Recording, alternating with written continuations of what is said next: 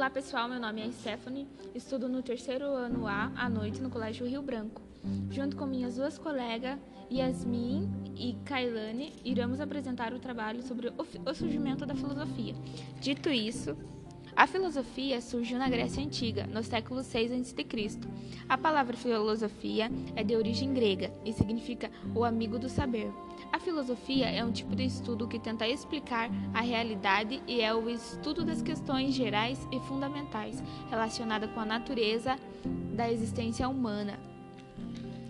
Mito é um conjunto de lendas e crenças que, de modo simbólico, fornecem explicações para a realidade humana universal. Os principais fatos históricos da mitologia foram viagens marítimas. Navegando por territórios antes desconhecidos, os gregos perceberam que as criaturas imaginárias criadas pela mitologia grega não eram reais e que também não existiam deuses em outras regiões, como sugeria a mitologia, e sim seres humanos. Invenção do calendário. Os gregos aprenderam que era possível contar o tempo das estações do ano, definindo como e quando aconteceriam as mudanças climáticas. Invenção da moeda. Os gregos aprenderam a arte de negociar. Com isso, produto deixa de ser trocado por produto. O pagamento tornou-se a ser monetário, ou seja, a moeda substitui o poder da troca. Invenção da política. Surgiram novas fontes de informações. Criou-se uma área pública voltada para discursos debates, local no qual os gregos debatiam e propagavam suas ideias a respeito da política.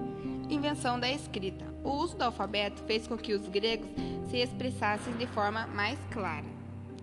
Mudança da mitologia para a filosofia. No período em que se estudavam os mitos, suas origens, desenvolvimento e significado, existiam várias formas de tornar compreensíveis o surgimento o surgimento de todas as coisas. Houve um momento em que Tais explicações deixaram de ser suficiente para levar as pessoas. Surgiu então a filosofia, uma forma de conhecimento capaz de explicar as diversas mudanças e maravilhas que, que ocorriam na natureza, pois a mitologia, ciência que estudava os mitos, já não conseguia mais dar conta de explicar fatos que nem mesmo ela, com toda a sua sabedoria, conseguiria compreender.